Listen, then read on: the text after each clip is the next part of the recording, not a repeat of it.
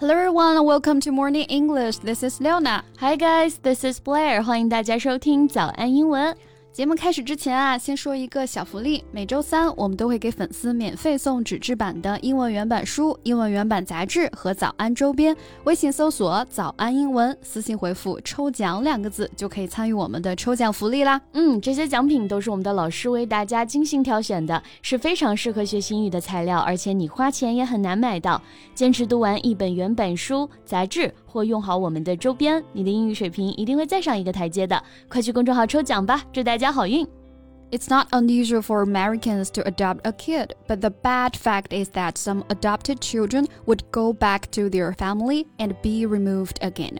那我们看到很多美国人收养小孩的一些暖心故事啊，但是呢，有些不负责任的养父母呢，只会让孩子遭受更多的不幸。Exactly。那甚至 YouTube 上面有一类自媒体博主呢，他们就叫做 adoption vlogger，、嗯、孩子变成了他们吸引流量的工具。Myka is one of them. She used to be a nurse, vlogging about their relationship and growing family when she got married. 嗯，他们大张旗鼓的更新了领养孩子的全部过程，但是呢。呢，哎，最后又悄悄的放弃了。She said that she was naive about the adoption process and was not selective or fully equipped or prepared。道歉之后呢，她又转居幕后，生活是照常，但是他们弃养的孩子呢，又不得不要去适应另一个新的家庭了。Right, so this decision caused so many people heartbroken and felt outrage online。他们的所作所为呢，不仅让人心寒，更让人愤怒啊。So today, let's talk about their story. Sounds great. 那我们今天的所有内容都已经整理好了文字版的笔记，欢迎大家到微信搜索“早安英文”，私信回复“笔记”两个字来领取我们的文字版笔记。 从寻找适合的孩子到真正奔赴中国接回他们要领养的孩子啊，米卡的一举一动呢都被他用视频记录着，并更新在 YouTube 上面。嗯，In October 2017, Myka and James, along with their three biological children, traveled to China to pick up Huxley. 二零一七年啊，他们顺利的在中国就领养了一个小孩，叫做 Huxley。嗯，But actually, Huxley is not the best choice. The doctor has discouraged them from adopting him.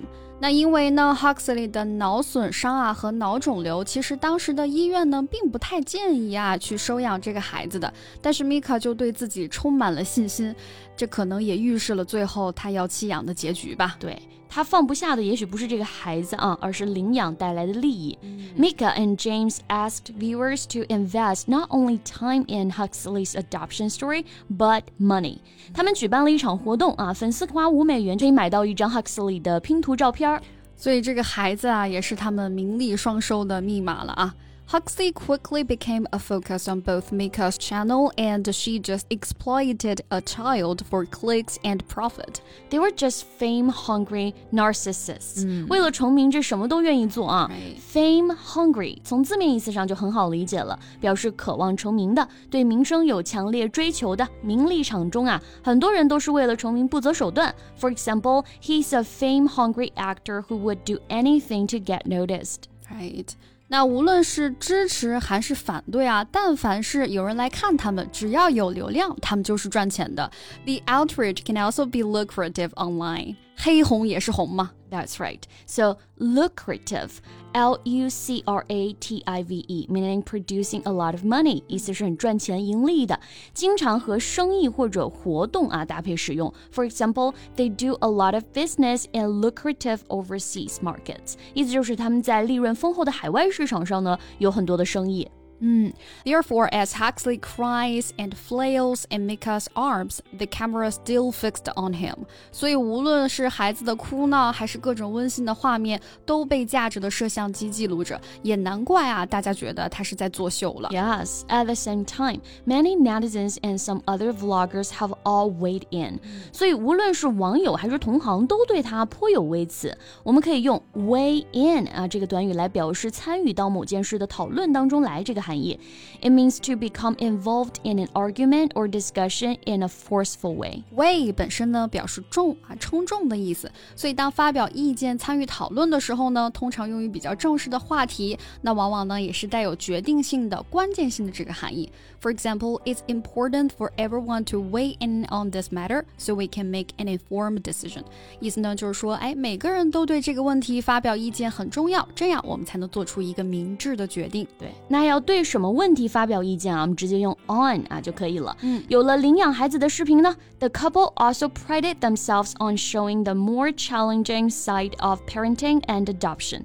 他们完全把自己塑造成了一对专业的暖心的养父母形象。But later the followers found that Huxley began to appear less frequently.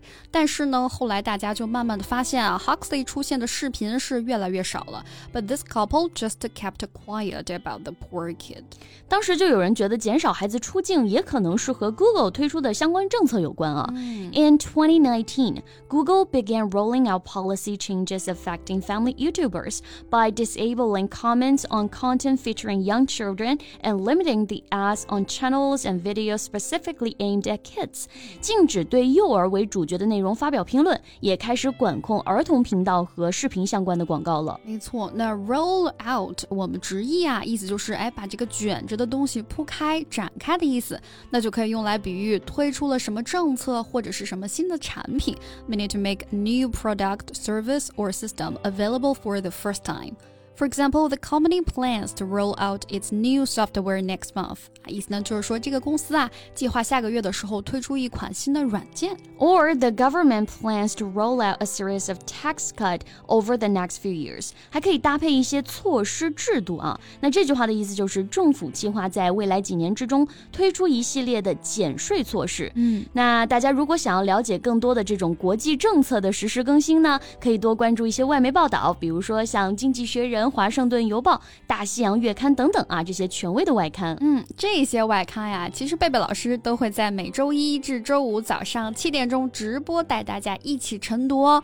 那大家只需要在微信搜索“早安英文”公众号，关注预约就可以了。而且所有的外刊直播课程都是免费的哦，赶快加入吧！没错，我在直播间等你哦。